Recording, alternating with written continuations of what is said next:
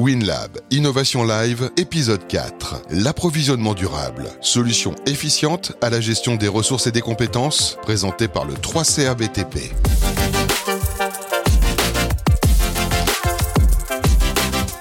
Bonjour et bienvenue dans le WinLab Innovation Live. Merci d'être avec nous pour ce quatrième volet. Euh, déjà, vous êtes euh, fidèles, vous le savez. Euh, le WIL, le WinLab Innovation Live, c'est une série de webconférences pour vous apporter un éclairage sur les enjeux et les nouveaux usages de la construction. Bonjour, donc le, bah, le, c'est une, c'est une série imaginée par le 3CBTP, donc acteur incontournable de la formation professionnelle et de l'apprentissage. Et donc chaque mois, notre vocation, c'est de vous éclairer, c'est d'éclairer sur euh, les nouvelles tendances, les nouveaux usages de la construction, euh, et en particulier euh, dans le cadre de WinLab. Ah, vous pouvez interagir avec nous, vous le savez aussi, vous avez toute l'émission pour nous poster vos questions. N'hésitez pas, tout à l'heure dans la séquence Open Questions, c'est vous qui poserez les questions à nos intervenants du jour que l'on vous présentera dans quelques secondes.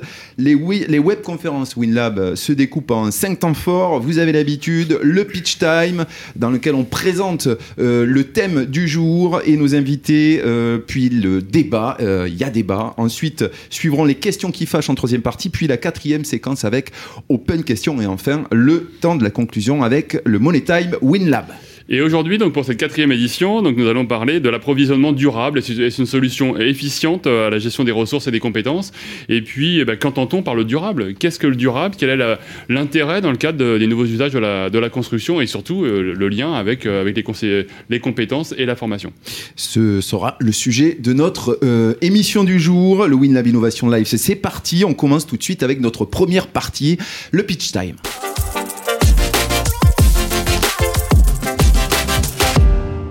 On se présente, on explique le, thème du jour. Franck, pourquoi euh, se demander aujourd'hui si l'approvisionnement durable est une solution euh, efficiente à la gestion des ressources et des compétences? Bah, Comme vous le savez, cette série de, de Will raconte une histoire, celle des bâtiments, de la conception, en passant par la, construction, l'exploitation et enfin euh, la déconstruction. Et donc il était évident de parler de l'approvisionnement durable puisque c'est un élément essentiel, puisque ça, remonte au choix des matériaux. Donc il était essentiel de parler de ce sujet là Et ça a un impact fort aussi sur euh, les compétences et l'évolution des métiers. Pour bien euh, concevoir, il faut savoir choisir les bons euh, matériaux, les bonnes filières, aux bons endroits. Quels sont les multiples choix de filières qui s'offrent au secteur du BTP Alors, je dirais qu'ils sont au choix de quatre, enfin au nombre de quatre. Donc le premier, ce sont les, matières minérales, comme le, béton, la terre, la pierre, le biosourcé, donc on va en parler tout à l'heure avec Lionel Correa. donc la paille, le champ notamment, et puis le, tout ce qui est géosourcé, la terre crue, et puis enfin le réemploi de matériaux, réutilisation et réemploi de matériaux déjà utilisés par ailleurs. Ah. Donc euh, chaque, chaque choisir euh, implique euh, un ensemble de critères. Donc le premier, c'est qualité intrinsèque des matériaux. Le deuxième, c'est la propriété, les propriétés recherchées. Et enfin, la localisation des ressources, qui est un point essentiel. Alors justement, Franck, l'impact de la construction sur nos ressources naturelles est de plus en plus pointé du doigt et la raréfaction des ressources fait craindre des pénuries, justifiées et constatées malheureusement dans de nombreux secteurs, hein, n'est-ce pas? Oui, alors prenons l'exemple des granulats et, du sable. Eh bien, c'est la deuxième ressource la plus consommée au monde après l'eau. Euh, prenons un, ordre de grandeur, et eh bien, c'est 40 milliards de tonnes par an qui sont consommées, qui sont extraites, avec une demande qui est multipliée par 3, euh, qui sera multipliée par 3 en 20 ans. Donc euh, la conséquence, eh bien, c'est qu'aujourd'hui, près de 75 à 90% des plages du monde reculent, un, chiffre qui est édifiant. En Floride, 9 plages sur 10 sont en voie de disparition, et en Indonésie, 25 îles ont déjà disparu de la carte. Et en France, comment ça se passe? Alors en France, selon l'ADEME, euh, donc, eh bien, 90% des minéraux extraits chaque année sont des graviers et du sable, et donc pour, donner un, ordre d'idée, c'est ni plus ni moins que 4 dunes du Pilat qui sont chaque année euh, extraites euh, des, sols français. L'ADEME, l'Agence de l'environnement et de la maîtrise de l'énergie, l'Agence de la transition écologique, hein, on commence à connaître. Hein. C'est tout à fait, c'est ça. Et donc si on continue euh, de, si on continue à ce rythme actuel, eh bien, ce volume sera multiplié par 4 d'ici à 2050, rien que pour le secteur résidentiel. Donc c'est juste énorme. Donc il faut être plus responsable dans la façon de s'approvisionner. Il faut être vigilant. On consomme toujours les biens et les ressources comme comme si nous étions dans une situation d'abondance, hein, si, si j'ai bien compris.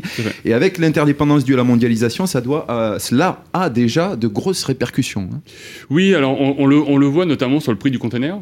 donc ça, c'est un élément qui a explosé, on le voit depuis, depuis quelques semaines. Ça, c'est un exemple de, de, ces dernières semaines, effectivement. On a vu le prix des conteneurs sur les bateaux qui a explosé. Multiplié par 4. Nous sommes passés de quasiment 1000, 1100, 1200 dollars à 4500 dollars. Donc c'est, on va dire, une, une croissance exponentielle. On prend cet exemple parce que ça veut dire que l'approvisionnement est aujourd'hui mondialisé et que euh, on voit que en termes de voilà d'acheminement des matériels, il y a, enfin des matériaux aussi, il y a, il y a, il y a un problème euh, actuel qu'il faut résoudre. Tout à fait. On, on voit bien qu'en fait, il y a euh, d'un côté des pénuries, de l'autre côté une abondance, et donc il y a un déséquilibre mondial qui se fait et qui, ben, qui engendre bien évidemment eh bien, des tensions au niveau, au niveau des containers, au niveau des, des moyens de transport, des, des, voies navigables également. On voit bien aussi que avec ce tanker qui a, qui a obstrué le canal de Suez, le canal de Suez eh bien, ça a généré aussi des tensions au niveau, au niveau mondial. Donc là, finalement, on, on, est face à l'effet papillon presque. Et la crise sanitaire a euh, accentué euh, ces, euh, ces, problèmes d'approvisionnement. vous le disiez, il y a un marché qui a été bouleversé. vous parliez des conteneurs. illustration, je crois que vous avez d'autres chiffres. Oui, alors juste pour, reprendre un chiffre de la, de, la FFB, donc depuis janvier 2021, ce, sur le cours des produits ferreux, l'acier a augmenté de 64% et plus de 27% pour le cuivre. Et on a les mêmes préoccupations pour le zinc et le bois. Exactement. Le, le, le bois est en train de, de, prendre le même chemin. Donc on, voit aujourd'hui que les pays, euh, les, pays américains, enfin le, continent américain vient s'approvisionner en Europe. Au lieu de s'approvisionner au Canada, au comme Canada, habituellement. Tout à fait. Et donc aujourd'hui, eh on, on, on, se rend compte euh, qu'il y a une raréfaction de, euh, du bois sur, en, Europe et au niveau mondial, et donc une augmentation exponentielle des prix. Et cela aura un, un impact sur la filière BTP. C'est déjà le cas aujourd'hui. des pénuries sont à craindre dans le domaine de la construction. D'ailleurs, le 20 mai, le ministère de l'économie s'est emparé du sujet en lançant une médiation de filière pour le BTP réunissant l'ensemble des acteurs de la chaîne. Oui, tout à fait. Et des recommandations ont été faites, notamment au niveau du gel des pénalités de retard euh, sur les marchés publics en, cas de difficulté d'approvisionnement. Et puis, les marchés euh, publics de plus de trois mois doivent être obligatoirement, doivent obligatoirement prévoir euh, un mécanisme d'indexation des prix. Alors, ces, ces, exemples, ce contexte mettent en évidence la nécessité de raisonner à l'échelle du territoire et donc de penser proximité. Tout à fait. Alors, penser proximité, on, voit bien aujourd'hui, euh, pour, resituer par rapport à notre sujet, hein, les organismes de formation, le rôle clé qu'ils ont en tant qu'acteurs territoriaux, acteurs du développement territorial, que ce soit au niveau euh, des entreprises locales, puisque rappelons-le, 70% des entreprises formatrices sont des TPE, PME, donc euh, d'être ce point de passage, et puis aussi sur l'évolution des comportements et des, des, compétences. Donc on voit bien qu'il y a nécessité à, avoir, à penser proximité géographique, nécessité à, à penser proximité organisé, donc euh, d'arriver à utiliser les bons matériaux locaux et, de préférence biosourcés. Cela permettra à terme d'alléger les, pressions sur l'environnement, d'adopter euh, une vision plus euh, globale sur la chaîne de valeur des ressources. Franck, merci pour ces précisions contextuelles. De toute façon, on va détailler le thème du jour sur l'approvisionnement durable juste après, mais le pitch time, c'est aussi le moment où l'on demande à nos invités de se présenter en quelques secondes, 30 secondes et une dizaine de mots c'est ça. Euh, Stéphane Poulard, euh, vous êtes l'un de nos euh, trois participants aujourd'hui. Je me tourne vers vous en deux mots. c'est à vous. Présentez-vous. Dites-nous ce que vous faites. Bonjour. donc Stéphane Poulard. je suis dirigeant de l'entreprise du même nom, Poulard, et on a développé un, process Granudem de, recyclage des, matériaux de démolition et de terrassement on refait du sable et des gravillons euh, à base d'anciens pour refaire du, nouveau. Des constructeurs, entrepreneurs, industriels depuis euh, combien d'années? Euh, La société a 40 ans. Très bien, on discutera de, des innovations et des nouveaux process que vous avez pu développer. merci Stéphane. À nos côtés également Lionel Correa, en deux mots également. Hein, je vous laisse vous, euh, vous présenter. Merci, donc bonsoir. Euh, donc Lionel Correa, donc je suis le directeur du, CFA Docker. Donc nous sommes gérés par un organisme gestionnaire qui s'appelle BTP CFL de France, qui regroupe 7 CFA sur le territoire francilien et qui représente 2700 jeunes en formation, donc 30% des formations en apprentissage, ou en alternance plutôt dans les métiers du BTP. Et votre CFA est... Alors notre CFA, donc le CFA Docker est situé en Nord-Seine-et-Marne. Et la particularité de notre CFA, euh, c'est que nous avons initié un projet de construction depuis trois ans maintenant d'un démonstrateur biosourcé Et l'originalité du projet, c'est qu'il est construit avec des jeunes en formation, avec une transversalité sur tous les métiers du bâtiment. Vous êtes vraiment sur les nouvelles pratiques dont, on va parler aujourd'hui, tout qui, qui, vont nourrir le débat sur l'approvisionnement durable. Voilà, oui, effectivement. Donc, d'abord, je, je, tiens à préciser, c'est avant tout un projet territorial puisque en Nord Seine-et-Marne, nous, avons l'usine de transformation qui s'appelle Planète Chambre, euh, qui nous fournit en, chaîne vote. Et en fait, à l'origine du projet, donc Planète Chambre, on s'est rapproché de nous, et euh, le, projet a mûri, et donc l'objectif, c'est de, de, communiquer, d'initier et de former nos jeunes en formation sur les matériaux biosourcés. Et vous êtes arrivé euh, dans ce CFA alors, il y a... Alors, je suis arrivé dans, au CFA Docker donc, en 2015. Donc, j'étais déjà directeur d'un CFA du, du bâtiment, dans l'Oise. Et euh, effectivement, je ne connaissais pas du tout les matériaux biosourcés. Et pour moi, c'était euh, quelque chose de nouveau. Je ne connaissais pas le chanvre, je ne connaissais pas la terre crue. Et finalement, euh, petit à petit, je me suis initié à ces nouveaux produits biosourcés et qui aujourd'hui vous avez été séduit, ça se sent. Oui, tout à fait. je suis complètement séduit. Euh, et puis surtout, c'est surtout la, passion de transmettre à nos gens d'information. On en parlera encore euh, tout à l'heure. On détaillera effectivement vos, initiatives. Stéphane Le Guiriac, on commence à bien vous connaître, mais euh, vous nous accompagnez depuis notre deuxième WinLab Innovation Live. Vous êtes le directeur général d'Agir, mais tout de même, pour ceux qui nous auraient fait des, des infidélités, je vous laisse vous présenter en deux mots également. Merci Stéphane. J'espère que ceux qui ont fait des infidélités ne sont pas si nombreux que ça. Donc Stéphane Le Guiriec, vous l'avez dit à l'instant, directeur général d'Agir. Agir, c'est le hub d'accélération du développement de l'économie circulaire dans la construction. On est un do tank euh, par complémentarité au think tank. Il y a un temps pour réfléchir, il y a un temps pour agir. Et c'est ce que vous faites euh, avec Agir. Et puis, euh, vous pourrez euh, tout à l'heure nous apporter des éléments de réflexion également, comme vous en avez l'habitude. Merci Stéphane. On lance tout de suite notre deuxième partie. Il y a débat.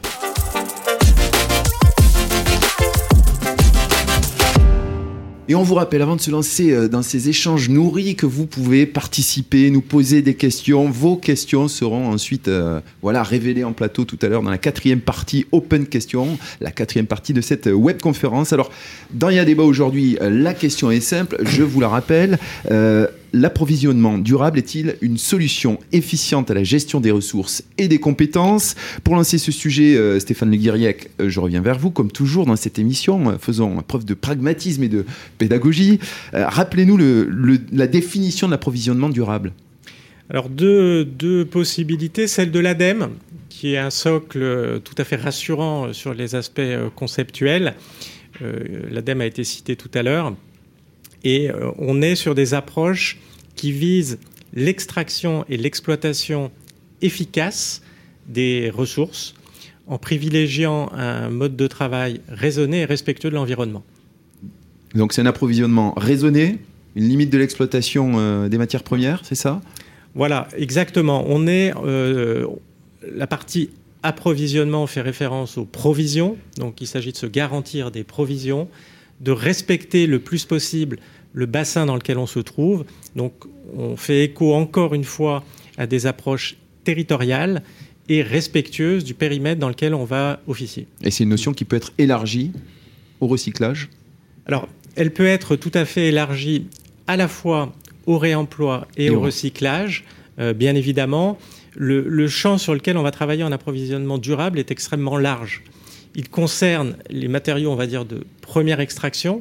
On est sur de la matière première primaire. Et bien évidemment, pour être durable, responsable et sobre dans l'utilisation des ressources, il va falloir requalifier le plus possible les matières dites secondaires. Hmm. Donc on est typiquement dans la partie recyclage. Et, donc concrètement, l'approvisionnement durable se situe à quelle étape du projet de construction?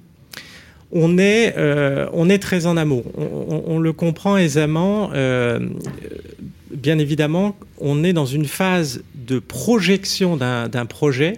Euh, on a déjà évoqué toute la partie éco-conception.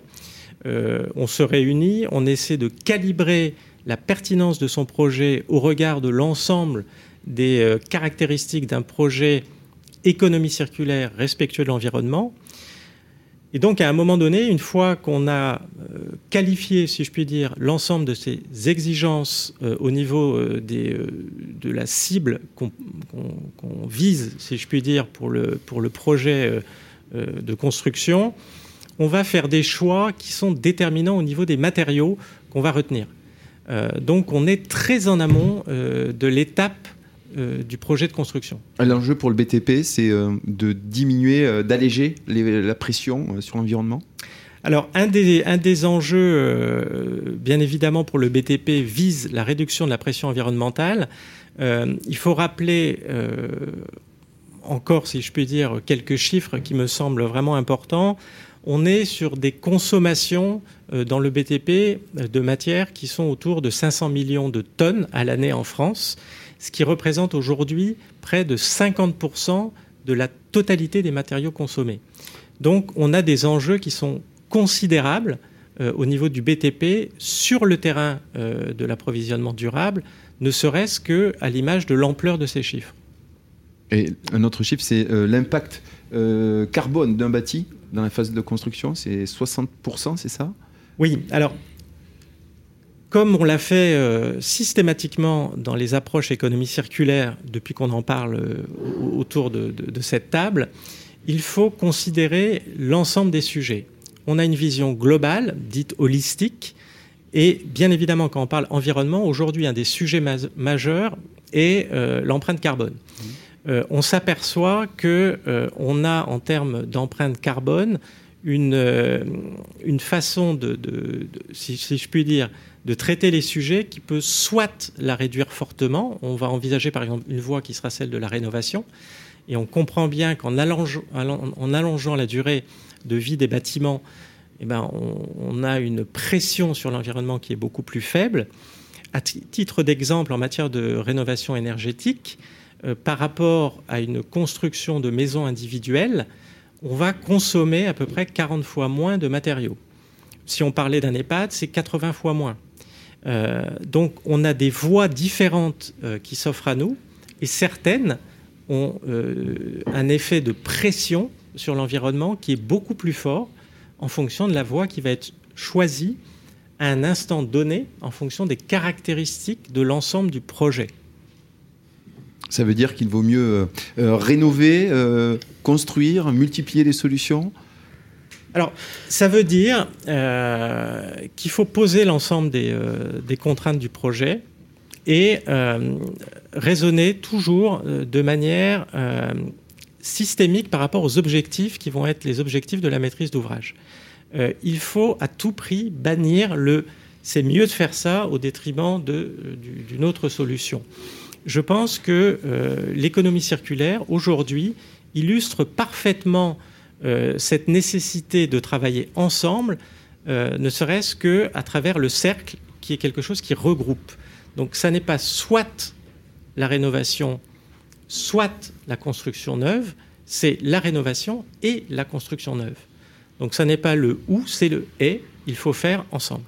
C'est le, bon mix entre les deux pour arriver à trouver ce juste équilibre euh, au niveau, euh, au niveau de, l'usage euh, entre construction, de, construction neuve sur peut-être moins extensif que, que, ça n'a été jusqu'à présent et puis la rénovation des, habitats existants Tout à fait, c'est-à-dire les, objectifs sont multiples.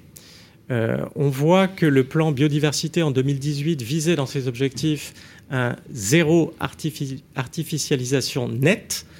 Euh, bien évidemment, on comprend bien qu'avec cet objectif spécifique, on va s'engager plutôt sur de la rénovation pour éviter de l'artificialisation euh, de, terrain. Des sols, hein. euh, on rappelle que c'est la transformation d'un sol à caractère agricole, naturel ou forestier par des actions d'aménagement qui peuvent entraîner son imperméabilisation totale ou partielle. Donc c'est l'absence de, de biodiversité, de vie, euh, lorsqu'on artificialise les sols qui est constaté. Exactement, merci, merci Stéphane. c'est tout à fait ça. Euh, donc ça, c'est un élément, je dirais, du, sujet, euh, mais il y a d'autres éléments à prendre en ligne de compte. Aujourd'hui, si on regarde au niveau national, on a un manque criant de logements qui se chiffre à plusieurs centaines de milliers. il y a un certain nombre de personnes aujourd'hui qui n'ont pas de qui pas de logement. Alors bien évidemment, on en voit régulièrement. Il y a des sans-abri. On est dans un pays où le mot bidonville n'a pas encore été exclu des frontières hexagonales. Il y a des bidonvilles aujourd'hui en France. Donc ces personnes-là devraient pouvoir être relogées. Donc ça nécessite effectivement de travailler sur la construction neuve. Et il y a plusieurs centaines de milliers de personnes qui sont en attente de logement aujourd'hui en France. Selon l'INSEE, on parle de 300 000 personnes sans domicile euh, fixe en France. C'est 185 000 euh, personnes vivant en centre d'hébergement, par exemple, 100 euh, 000 dans les lieux d'accueil pour demandeurs d'asile, 16 000 dans les bidonvilles et 27 000 personnes sans abri. Ça, ce sont les, chiffres officiels pour compléter votre propos. Ça veut dire qu'il n'y a pas de solution binaire. Il ne faut pas exclure effectivement de rénover les bâtiments, mais il faut également construire. Il y a une nécessité, il y a une demande, il y a un besoin. Oui, tout à fait. Il y a, un besoin. Il faut à chaque fois en fait qu'on traite un sujet, il faut avoir une approche systémique, c'est-à-dire essayer de traiter l'ensemble des sujets qu'on doit adresser. Ça n'est pas une voie à privilégier euh, au détriment d'une autre. On le voit très bien. Franck l'a rappelé tout à l'heure. Quand il y a une pression euh, sur euh, certains agents économiques, appelons-les comme ça, ça peut être des matériaux. Le bois a fait l'objet d'une pression majeure euh, il y a quelques semaines ou quelques mois. Aujourd'hui, on a une, flambée des prix, une raréfaction de ce matériau. Et dans le même temps, on encourage fortement euh, la construction en bois à travers la RE 2020. Euh, c'est une approche binaire, c'est-à-dire on favorise une seule solution, ça crée des pressions, ça crée la raréfaction d'une ressource, la flambée des prix, donc des difficultés. Donc il y a un besoin de développer euh, des nouvelles techniques pour combler euh, ces besoins matériaux ouais, donc, que vous évoquez, euh, Stéphane. c'est le sens des enseignements que vous dispensez dans votre CFA, hein, Lionel? Oui, tout à fait. Alors, pour rebondir sur ce que disait mon, camarade. Stéphane Le C'est Stéphane, excuse-moi. Je... Stéphane, donc effectivement, nous, nous, avons pris la, pris la direction de, former euh, les jeunes en formation, mais pas que. C'est-à-dire que nous avons euh, formé un, formateur qui aujourd'hui est labellisé par Construire en Chambre en Ile-de-France et qui peut dispenser des formations et on s'est spécifié dans les formations dans le champ. Donc tout ce, dans ce qui est euh, réhabilité et dans les constructions en chambre, notamment tout ce qui concerne l'isolation en chambre banchée, chambre projetée de façon mécanique. On travaille également des sur des modules de formation, sur de l'enduit, sur euh, de l'enduit hygrothermique également, euh, des enduits chaussables. Et également, on est en train de développer notre activité, notamment sur la terre crue, avec une, isolation en terre crue. Parce que, en fait, comme je disais tout à l'heure, l'originalité du projet, c'est vraiment de. Il est construit par nos jeunes en formation. Donc, tous les métiers interviennent, donc que ce soit les menuisiers, que ce soit les couvreurs, que ce soit également les maçons, les plâtriers, euh, et puis également, on a également des canalisateurs qui interviennent sur, euh, sur le, la construction du démonstrateur biosourcé. Donc le démonstrateur biosourcé, qu'est-ce que c'est? Le but final du démonstrateur, c'est un plateau pédagogique où vous avez euh, deux bâtiments fixes, un bâtiment sanitaire, un bâtiment euh, salle de réunion. Ensuite, vous avez deux écorchés qui vont permettre de, de montrer le vieillissement des matériaux biosourcés.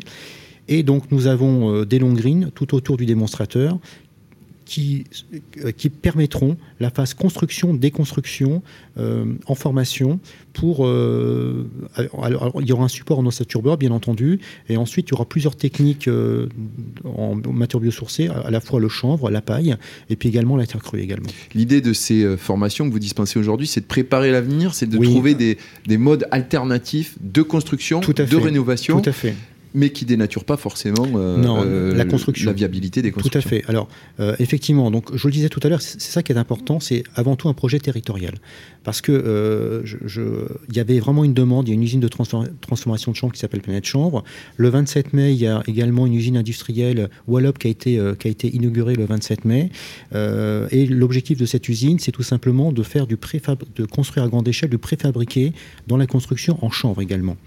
Euh, donc le territoire nord-seine-et-marnais, aujourd'hui, il y a une culture de chanvre, euh, également avec l'usine de transformation, et effectivement, d'où l'intérêt territorial. Et donc, on nous a effectivement le, projet territorial qui associe à la fois les acteurs du BTP et le monde agricole, c'est tout simplement, au travers des formations, euh, de faire connaître ces technologies, pardon, ces techniques de, construction au niveau des matériaux biosourcés. Et de, le, démonstrateur à terme, au-delà des formations, donc on va également communiquer auprès du public, euh, que ce soit, euh, alors quand je dis public, c'est le tout venant, bien entendu. Hein. Donc on a prévu également d'ouvrir euh, les samedis pour faire des colloques, pour communiquer sur la construction en, en biosourcé. Et, puis également, auprès des professionnels. Également auprès des professionnels, j'allais y venir. On a monté également des modules de formation. On a initié une première étape de formation à destination des maîtres d'œuvre et puis également des, des artisans ou des entreprises qui, souhaitent se former. On y reviendra euh, juste après. Euh, vous parlez de chanvre. Y a-t-il, Stéphane euh, Le Guiriec, des modes d'approvisionnement durable différents, autres que le, que le, que le chanvre? J'imagine que vous en connaissez quelques-uns. Oui, effectivement, il y, a, y, a, y, a, y a, plusieurs, si je puis dire, filières qui sont possibles et qui sont aujourd'hui utilisées. Euh, elle présente un certain nombre d'avantages, elle présente aussi des inconvénients, d'où à nouveau la nécessité de raisonner global et de s'appuyer en fait sur les forces d'un certain nombre de filières euh, pour pouvoir, en les combinant, n'avoir in fine euh, que des avantages et de mettre de côté les inconvénients. On connaît le, liège, par exemple, pour ses capacités d'isolation. Euh, on connaît la paille, qui est utilisée aussi très largement euh, pour faire, par exemple, des, murs de, remplissage. Euh, le biosourcé, en fait, c'est tout ce qui renvoie au vivant. Donc, on peut citer également la laine de mouton, mmh. parce que ça fait effectivement partie d'un des éléments qui est utilisé dans des filières biosourcées. On a la ouate de cellulose, etc., etc. Mmh.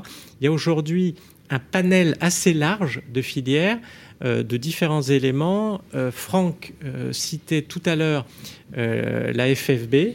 effectivement, elle a... Fédération française du bâtiment. Tout à fait. Elle a publié un guide particulièrement intéressant sur les principales filières, notamment celles que je viens de citer. Mmh.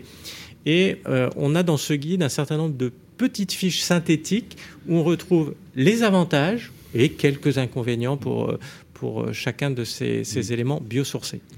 Alors, sur, pour en revenir au, au, chanvre, donc la France est le premier producteur euh, européen euh, de chanvre, donc Lionel, pour, pour, poursuivre ce, ce, que vous avez évoqué tout à l'heure alors, effectivement, donc la France est le, premier producteur européen.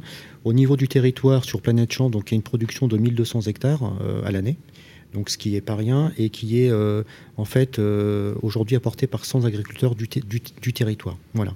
Et donc nous effectivement, donc l'avantage que nous avons sur le CFA Docker, c'est qu'on se fournit directement auprès de Planète Champ sur euh, notamment la vote qui mélangée avec la chaux va nous permettre de faire du béton de chanvre en fait. Ça, veut dire que quand on parle de, de, biosourcés, quand on parle de, de filière d'approvisionnement durable, il n'y a que les matériaux qui poussent. Vous me parliez de paille, de de, vous me parliez de, de chanvre, vous me parliez. Alors j'ai introduit. C'est une question bête, mais c'est pour vous faire réagir, Stéphane. merci de, de, me tendre effectivement une possibilité de réagir. Je souligne d'ailleurs que parmi les éléments que j'ai évoqués, il y avait un élément à pattes, puisque j'ai évoqué le mouton. Vrai. Euh, mais bon, on était dans, dans la partie biosourcée, c'est-à-dire qui tourne autour du vivant. Mmh. Euh, on, parlait, on, parlait, de terre crue également? Alors là, on est euh, dans, la, dans la partie, effectivement, la partie des terres c'est euh, la filière dite géosourcée. Euh, et on a euh, la capacité, effectivement, d'introduire des, solutions complémentaires avec aujourd'hui des opportunités qui naissent de certains environnements. Je vais prendre l'exemple du Grand Paris, aujourd'hui où il y a énormément de travaux qui sont engagés et euh, dans le cadre de la préparation euh, de toutes ces constructions, on se retrouve avec des montagnes, si je puis dire, de terre excavées. Et donc, c'est un débouché dans la filière approvisionnement durable pour euh, ces, différentes terres. Ça veut dire approvisionnement durable, ça peut être au niveau de la construction, au niveau de la rénovation. il y a plusieurs filières. Ça veut dire que de nouvelles opportunités s'offrent à nous, euh, en termes de, construction. Euh, Stéphane Poulard, dans votre activité, justement, ce qui est intéressant, c'est que quand on pense euh, dans l'imaginaire collectif béton, on pense tout de suite voilà, au monde urbain et pas forcément à la préservation de l'environnement. Euh, et pourtant, avec Granudem, vous y contribuez. Euh, comment vous vous inscrivez aujourd'hui dans cette démarche d'approvisionnement euh, durable? Ah nous, c'est l'entreprise de démolition qui fournit surtout notre, notre site de, de recyclage.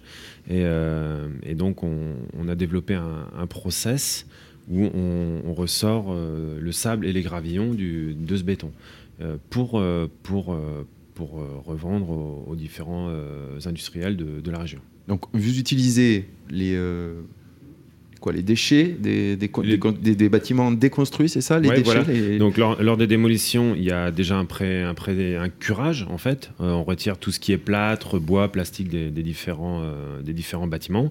Ensuite, il y a la démolition avec les, engins en elles-mêmes.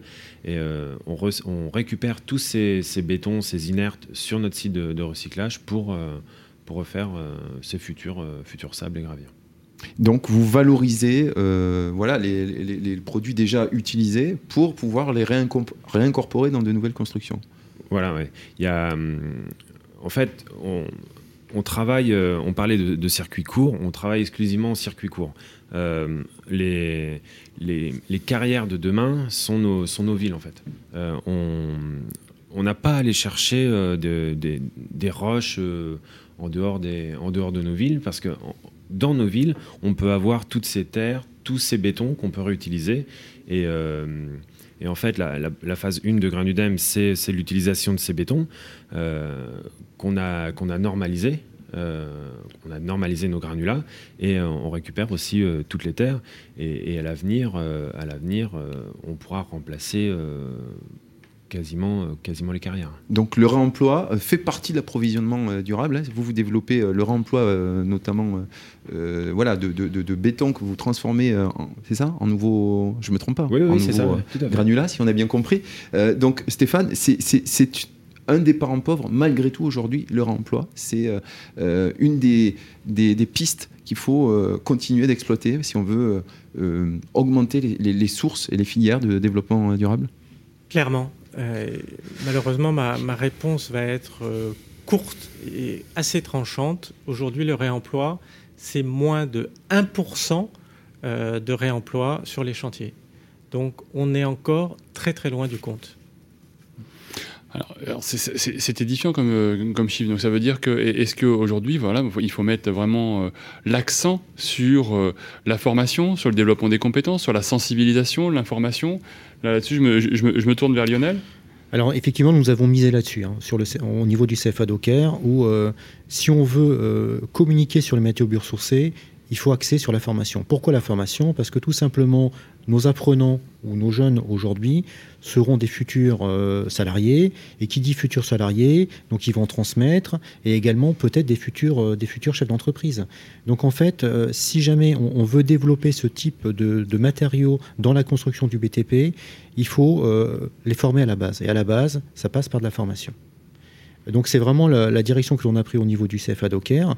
Et, en fait, ce qui est intéressant dans le projet, dans le projet initial, euh, on voulait, si vous voulez, euh, euh, construire le démonstrateur avec des entreprises extérieures. Et puis finalement, on s'est mis autour d'une table et on s'est dit, bah, Banco, on va faire participer nos jeunes en formation et surtout fédérer l'équipe pédagogique. Parce qu'à un moment donné, si jamais on veut communiquer pour une bonne transmission, il faut vraiment fédérer l'équipe pédagogique et c'est pour ça que nous avons pris cette direction. Et aujourd'hui, donc le retour que l'on a, donc on, a inclus des modules de formation au niveau des, des, formations sur, euh, en maçonnerie, sur le CAP, nous avons des BP, des bacs, des bacs pro également gros œuvres, où nous avons inclus, inclus des modules de formation euh, spécifiques dans les métiers du, du chanvre. Et effectivement, aujourd'hui, les retours que l'on a d'entreprise, je dirais qu'on n'a pas de retour négatif ni positif. Une entreprise du bâtiment, quand elle n'est pas contente, elle nous appelle si elle, ne, dit rien, c'est que globalement, elle est satisfaite.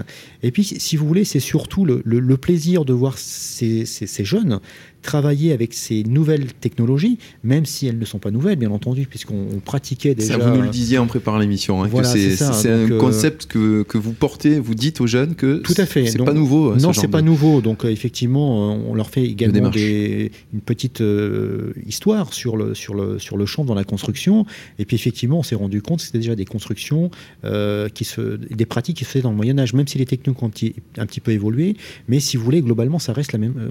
on transmet de la même manière. Stéphane, ça a toujours existé. Hein, vous confirmez euh, la démarche d'approvisionnement durable. Finalement, on a toujours construit avec ce qu'on avait sous la main?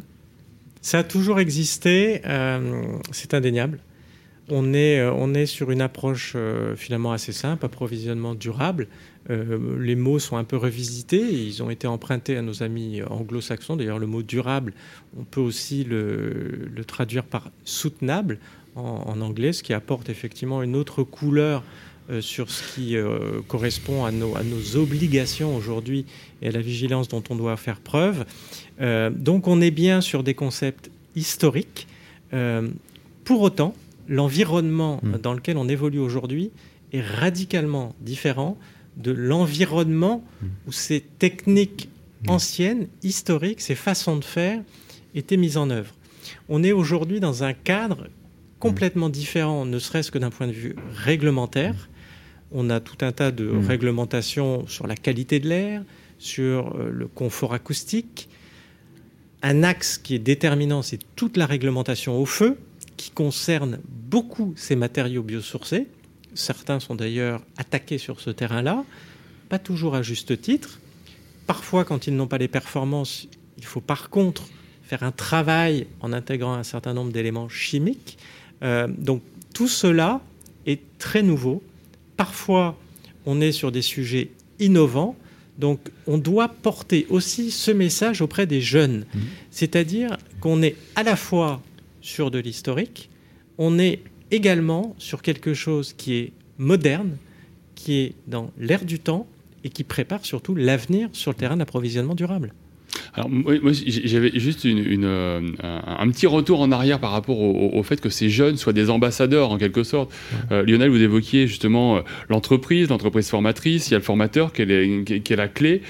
finalement, on, revient à ce triptyque gagnant de l'apprenant qui, qui porte un message, un élan, on, l'évoque souvent avec, avec Stéphane, et puis le, maître d'apprentissage. Tout à fait, donc là on revient aux fondamentaux de, de la formation par alternance. Voilà, tout, en fait, la boucle est bouclée.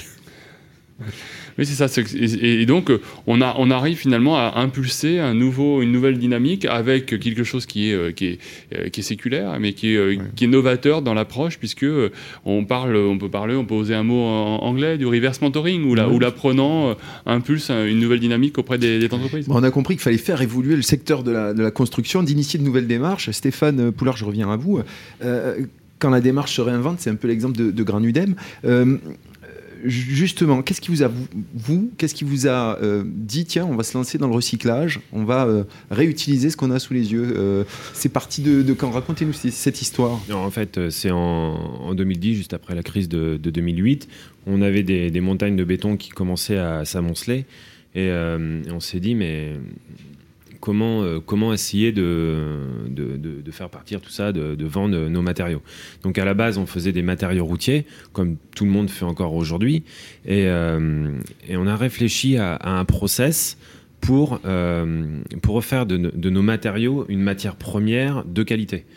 donc il a fallu travailler sur tout vraiment sur, la base de, de, nos matériaux, qu'ils soient, qu'ils soient propres, qu'ils soient de bonne forme, qu'ils soient euh, sur la porosité, sur leur dureté. Euh, Il a fallu euh, les, transformer et imaginer un process viable de transformation, de réutilisation. Voilà, ouais. ouais. Et vous avez été appuyé en ça par euh, oui par le CERIB. Par, le, CERIB. dès, 2012, on a, on a, travaillé avec le CERIB. Et le processus, vous l'avez lancé quand? Mais ce process, déjà, je voulais, je voulais que les matériaux en sortie, on n'ait pas à changer complètement la façon de travailler. Euh, pour moi c'était important. Sinon, si on changeait complètement la façon de travailler, les entreprises auraient du mal à se l'approprier. À les adopter. Euh, donc euh, dès la dès la base, dès que les, sables et les gravillons sont sortis, on a fourni les, les CFA de, de, notre, de notre agglomération et, pour que, que les, les, apprentis commencent à, à, travailler avec. Mais il y, y, a des petites différences, mais, mais c'est pas voilà, on travaille comme. Euh, donc il n'y a pas une formation vraiment différente à faire. C'est juste se mettre le, le, sable, le sable dans la main. Quoi, oui, parce que vous avez réussi à élaborer un granulat qui est plus résistant que le granulat. Euh, par rapport à certains granulats, on est plus résistant. Ouais, notamment les, calcaires, parce que et en fait, qu'on mette un béton de, de, bonne qualité ou de mauvaise qualité dans notre process, on ressort un granulat de qualité. Euh, avec tout ce concassage et ce, et ce, lavage de matériaux. Quels ont été les, les, freins que vous avez rencontrés dans votre process de développement euh, euh, de Granudem ça a été euh, le premier, le premier, tout premier frein, ça a été l'administration, les, les, préfectures. pour l'implantation, on est toujours mieux chez le voisin que, que, que dans la commune où, où on veut s'implanter. Donc bon, ça, il y, y a, quand même, ça change aujourd'hui. Ensuite, les industriels. Euh, C'était un peu frileux, c'est ça, vous suivre? Ouais. ça a été compliqué. Et en fait, il y, a, un chantier pilote qui s'est mis, en, mis en œuvre, euh, développé par Pierre et Territoire. Et, certains industriels ont été euh, un petit peu obligés de, mettre, de travailler avec nos, matériaux. Et ils se sont rendus compte qu'en fait, c'était c'était un très bon matériau. Et depuis, ces industriels-là, en fait, sont, sont nos meilleurs commerciaux. Euh, parce qu'ils ont continué à travailler avec nos matériaux et, euh, ils prêchent euh, on la bonne parole auprès de leurs leur, concurrents ou de. Les principaux leviers pour, pour, pour votre réussite, hein, parce que ça fait 4 ans, je crois, que, que le process euh, fonctionne et, que, euh, et que, voilà, et que vous explosez aujourd'hui en termes de, de, de, de demande. Oui, aujourd'hui, on n'a euh, plus assez de. Il y a eu, le, il y a eu aussi le, la vision de la société sur l'approvisionnement durable qui a changé, la réglementation qui a changé, et puis c'est ces acteurs qui vous ont fait confiance, c'est ça, les leviers? Alors, les, les, acteurs qui ont fait confiance. la vision de la société, c'est vraiment le Covid a étonnamment, tout le monde s'est rendu compte à être chez soi, euh, qu'il fallait euh, aller vers le développement durable. Et, euh, et, on, est, on est en plein dedans. Hein. Donc, donc pour, les, pour communiquer aussi, les industriels avaient un peu, enfin, complètement besoin de nous pour, pour communiquer sur le, sur le développement durable. Stéphane Le Guiriec, une réaction, ça veut dire qu'il faut changer de logiciel de lecture, il faut penser long terme, avec des granulats peut-être un peu plus cher en sortie, mais plus résistant, euh, tout aussi euh, euh, utilisable et, dont aujourd'hui les industriels s'emparent et, les acteurs de la construction. Ça veut dire qu'il faut changer de logiciel si on veut s'emparer de l'approvisionnement durable et penser cycle de vie de la construction. Exactement. Il faut penser global. et global à tout point de vue. Il faut penser global au niveau des enjeux qui sont les nôtres. C'est-à-dire que la question qui doit m'intéresser n'est pas uniquement celle de ma personne, elle est celle des personnes qui sont dans mon environnement. Donc il faut aussi les embarquer. On est dans la globalité. Il faut être sur le moyen et sur le long terme. Donc il y a une sorte de globalité au niveau de la ligne temporelle. Les actions que je vais mener aujourd'hui vont produire des effets demain, après-demain et parfois pour les autres. Et c'est là où la vision euh, de l'approvisionnement durable est fondamentale dans la chaîne de l'économie circulaire. Dans le durable, il y a aussi, on travaille un peu pour les autres qui vont nous succéder. Oui, et alors pour, pour, ceux, euh, pour ceux à qui ça paraît encore complexe, comment, comment faire pour les aider, pour les aider à passer le cap? Qu'est-ce que l'on peut faire concrètement euh, auprès de ces personnes-là? Alors, Stéphane Poulard l'a très bien évoqué on n'est pas du tout euh, dans un long fleuve tranquille. Je ne parle pas du tout de ce fleuve qui charrie euh, le sable euh, progressivement, fruit de l'érosion des montagnes. je parle du chemin par quoi ce parcours du combattant qui est nécessaire pour arriver à ses fins. néanmoins, il faut encourager l'ensemble des personnes qui sont motivées. Il y en a beaucoup dans, toutes les, sphères professionnels dans toutes les tranches d'âge. On a été un peu secoué effectivement là, ces derniers mois par une crise sanitaire majeure. ça peut être permis effectivement de se reposer les vraies questions au niveau euh, de, l'environnement et du développement durable. Et donc, il faut, euh, sur ces sujets qui intéressent, mais qui parfois peuvent poser question, il faut se tourner vers euh, l'ensemble des, personnes qui sont aujourd'hui celles qui font un peu référence en proximité. Donc on a parlé, il y a des noms qui sont un peu des incontournables de l'ADEME, etc. mais ici, on parle de quoi? On parle des jeunes, on parle des apprenants, on parle du 3CA BTP. La clé, c'est aussi la formation. C'est-à-dire que face aujourd'hui à ces possibles interrogations, à ces possibles sujets, la formation est là pour répondre à toutes ces interrogations. Et c'est un peu le rôle de la démarche qui est engagée par le 3CA de longue date sur tous ces sujets que de rendre les choses moins complexes par l'acte de former. Je rebondis justement sur l'approvisionnement euh, durable, qui est une démarche euh, territoriale, territorialisée. Est-ce que ça veut dire qu'au niveau justement des enseignements euh, dans les CFA, il faut aussi développer différentes techniques, différents savoirs, différents savoir-faire pour faire suite à ce que disait Stéphane Le la parole à, Lionel. Moi, j'en suis convaincu. J'en suis convaincu. Alors, effectivement, donc au niveau du CFA Docker, nous sommes précurseurs sur le territoire national. Hein. Nous sommes le seul CFA à avoir mis en place ce type de démonstrateur. Euh, l'objectif, quand même, ne faut pas l'oublier, c'est qu'on est en train de former les jeunes du CFA Docker, nos apprentis, mais à terme, c'est effectivement de communiquer et de former également les apprentis de notre, de notre association, régionale. Et on va l'ouvrir très, très, largement au public. Donc, euh, que ce soit des lycéens, euh, on a également euh, au niveau du département Seine-et-Marne un campus des métiers. Et donc, au niveau des campus des métiers, on a un volet biosourcé.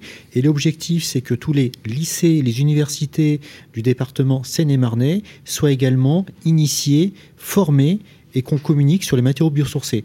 Donc là, il y a vraiment un maillage départementale qui est en train de, se faire, de prendre.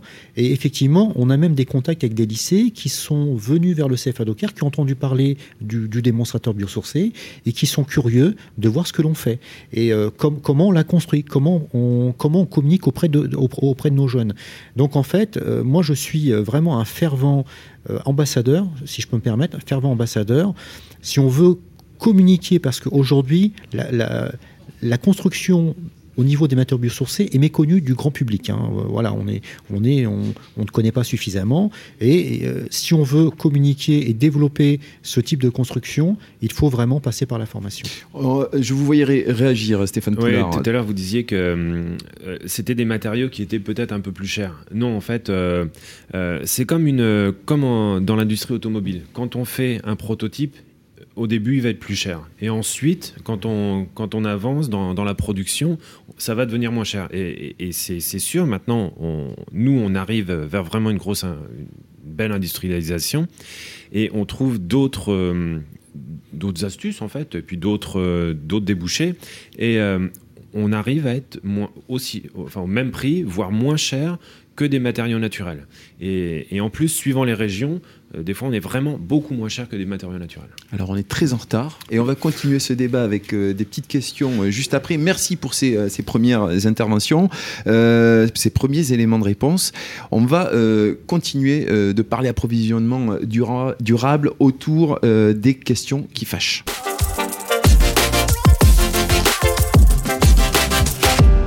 Alors, les questions qui fâchent, c'est un petit peu le, moment poil à gratter de l'émission euh, du euh, de ce webinaire. Euh, première question qui fâche est-ce que l'approvisionnement durable, ça coûte plus cher et c'est seulement de nouvelles contraintes?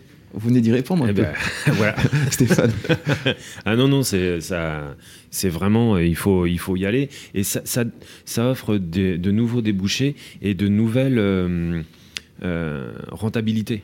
on va, on peut aller chercher de l'argent euh, c'est pas en faisant ce que le voisin fait qu'on va gagner de l'argent.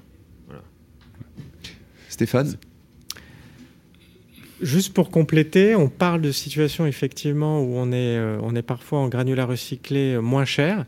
mais Stéphane Poulard a aussi expérimenté au fil des années sa capacité à sortir un granulat de grande qualité, notamment sur ses, ses, caractéristiques en matière de résistance.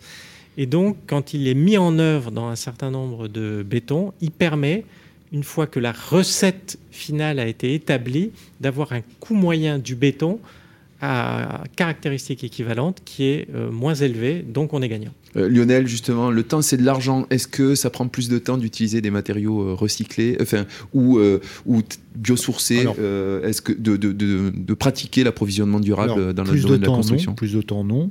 Alors, comme je le disais tout à l'heure, la chance que nous avons, c'est que sur le territoire, en tout cas francilien, Seine-et-Marnay, nous avons quand même deux usines de transformation de chanvre. Et euh, j'ai oublié de préciser également, en, dans l'Essonne, nous avons Gatti-Chanvre également. Donc en tout cas sur le territoire francilien, au niveau de l'approvisionnement, je parle du chanvre, normalement, euh, il y aurait de quoi répondre. Manipuler ces matériaux issus de l'approvisionnement durable, ça ne prend pas plus de temps dans Un, euh, sur le chantier que... non, pas du tout. Donc le temps c'est de l'argent, mais ça vaut le coup également. Euh, on est sur euh, un gagnant-gagnant. Franck. Oui. Alors deuxième question qui fâche. Oui. Donc euh, si c'était vraiment si bien que ça l'approvisionnement durable, pourquoi a-t-on arrêté? Pourquoi a-t-on arrêté de le faire, Stéphane? Et pourquoi ça revient à la mode? Oui, pourquoi ça revient? Alors, les deux questions sont liées. c'est un petit peu des, des éléments qu'on a effleurés tout à l'heure sous l'angle historique. Euh, je, crois qu'à un moment donné, euh, les, priorités étaient différentes, notamment au sortir mm. de la Seconde Guerre mondiale. Euh, on est rentré dans une phase de construction extrêmement dynamique où il fallait aller vite, construire pas cher. voilà. Autre temps, autre objectif. Aujourd'hui, nous sommes dans un temps qui est différent, où les priorités ont été revues on parle environnement, on parle avenir de la planète, on parle nécessité de revoir les anciennes techniques, de les remettre au goût mm. du jour et de les mixer avec les techniques actuelles dans le cadre d'une approche systémique. Je souris parce que la troisième question qui fâche rebondit sur euh, ce que vous venez de dire. Euh, l'approvisionnement durable est une bonne chose, mais ça ne suffira pas pour lutter efficacement contre l'impact de la construction sur l'environnement. Non, et. Euh, ah, vous dites non déjà Vous n'arriverez pas à, me fâcher, parce que euh, on est plutôt, euh, je pense aujourd'hui, à la croisée des chemins sur une multitude d'opportunités qui s'offrent à nous. On a la possibilité d'avoir un champ de process un petit peu séculaire, on disait tout à l'heure, plus ou moins séculaire, mais ancien, qui reviennent à l'ordre du jour, qui peuvent bénéficier d'un certain nombre d'innovations qui sont des innovations du moment, qui à l'époque n'existaient pas, qui permettent d'obtenir de nouvelles caractéristiques pour ces matériaux. Stéphane, vous réagissez en même temps, hein. allez-y. Hein. Ah je vous vois au, tout à fait opiner du chef. voilà, il faut juste être extrêmement vigilant à ne pas opposer. L'approvisionnement durable, qui fait partie intégrante euh, de l'ensemble des éléments de l'économie circulaire, c'est la coopération des matériaux, des savoir-faire et des personnes qui les mettent en œuvre. On l'a vu avec euh, la crise qui a été évoquée tout à l'heure par Franck en introduction, une petite pression à un moment donné, et c'est le bazar pour quelques matériaux qu'on souhaitait peut-être pousser un petit peu, on voit les difficultés du moment. Eh écoutez, merci. La question qui fâche, vous avez, euh, voilà, n'ont pas été très euh, fâcheuses. Euh, vous avez su y répondre facilement. On passe à cette quatrième partie, à vos questions, à la partie open questions.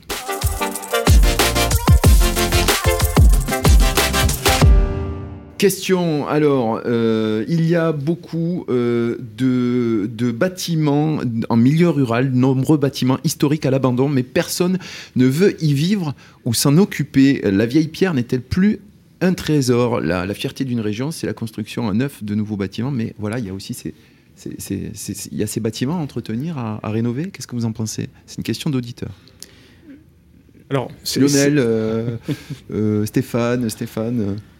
Est-ce que c'est pas un trésor tous ces bâtiments qui sont oui, oui, aujourd'hui euh, Est-ce que ça fait partie de J'ai effectivement une, euh, une, une, réponse euh, parmi d'autres sur, sur ce sujet qui est en lien avec des propos qu'on a tenus tout à l'heure. Il y a plusieurs voies possibles à explorer. qui servent le même objectif qui est celui de l'économie circulaire. Là, on est sur le terrain de l'approvisionnement durable. alors, il y a des bâtiments aujourd'hui qui sont effectivement disponibles, qui doivent être rénovés. Je rappelle qu'en matière d'économie circulaire, la première des priorités, c'est l'allongement de la durée d'usage. Donc bien évidemment, s'il y a euh, des constructions traditionnelles, la première des priorités, euh, c'est de travailler à leur réhabilitation, rénovation. on parlait du mouvement et éventuellement des populations. Je dirais, pour rebondir sur l'effet Covid, que l'effet Covid a eu aussi tendance à pousser un petit peu l'ensemble des citadins vers toutes ces régions où il y a des belles pierres. Exactement. Oui, et, puis il y, a aussi une chose, enfin, on, l'abordera probablement plus tard, mais c'est la réversibilité des usages. C'est euh, aujourd'hui, il y a des bâtiments euh, qui sont euh, des habitats résidentiels, des habitats de bureaux, qui demain peuvent passer sur d'autres applications. Et donc là, on est aussi sur l'allongement de la durée de vie des bâtiments et l'allongement de l'utilisation. Deuxième euh, question qui nous est posée, qu'y a-t-il comme avantage financier pour euh, le maître d'ouvrage à recourir à l'approvisionnement euh, durable? Dit autrement, peut-on mettre en avant l'argument du, du coût d'achat en choisissant l'approvisionnement durable vis-à-vis des matériaux classiques, ou c'est avant tout un engagement de citoyen? Alors là, on est, on est encore, c'est encore un peu tôt. c'est encore un peu tôt, ça va, ça va vite venir. Dès dès qu'on aura développé un tissu un tissu plus vaste. solide, structuré, un vrai réseau. on, est vraiment au début. Donc, suivant les régions, je vais dire oui. Euh, il y a certaines régions où ce sera, ce sera moins le cas. Mais plus on va avancer, plus ce sera le cas. Aujourd'hui, donc, on est dans l'engagement euh, citoyen individuel, mais qui doit s'aimer et qui doit faire, euh, voilà, ces pratiques doivent devenir les plus classiques possibles. C'est ça? Oui, beaucoup parce que. Je retourne la question du coup. Oui, ça, rejoint les, propos qui viennent d'être tenus par, par Stéphane. Euh, on a besoin d'avoir un plus large cercle de personnes qui s'intéressent dans les différents corps de métier à ces sujets de l'économie circulaire et ici de l'approvisionnement durable, parce que on le voit bien, à un moment donné, pour servir le maître d'ouvrage, il faut des personnes qui les accompagnent en proposant des visions globales qui permettent de réaliser une économie de projet sur l'ensemble du projet. Et on comprend bien qu'en additionnant un certain nombre de solutions qui chacune paraissent efficientes, on n'a pas forcément à l'arrivée une solution efficiente. Donc le rôle, on en a parlé lors du dernier Will, le rôle des éco-concepteurs, par exemple, c'est de travailler à cette efficience globale, de mixer les solutions à disposition sur le territoire et de faire en sorte que l'approvisionnement durable, comme un des piliers de la réflexion de l'économie circulaire globale, permettent aux maîtres d'ouvrage d'avoir une solution efficiente, c'est-à-dire moins coûteuse. Donc, vous répondez à une question qui nous était posée sur comment euh, sensibiliser justement euh, les maîtres d'ouvrage. Euh, et en fait, très simplement, il faut aussi ben, les encourager, montrer que ça fonctionne, c'est ça, hein, s'aimer sur les bonnes pratiques qui émergent aujourd'hui. Oui, c'est éclairer, accompagner l'expérimentation et favoriser l'essaimage. Et au niveau de la formation et des organismes de formation, c'est aussi euh, évangéliser, euh, expliquer, faire évoluer les savoirs. C'est tout à fait le rôle du 3CABTP aujourd'hui. C'est le rôle du 3CABTP et de chacun des, euh, des organismes de formation, c'est d'apporter un éclairage sur les, les, les, tendances, les nouveaux usages, donc une vision prospective, l'expérimentation, donc on est totalement dans le, dans do tank avec, euh, avec Agir, donc concrètement, l'innovation appliquée, et ensuite, eh bien, favoriser la, la réplication, l'essaimage, le partage des bonnes pratiques. Avant de conclure, euh, on va lancer le jingle et passer justement au temps de la conclusion qui s'appelle le Money Time WinLab, c'est tout de suite.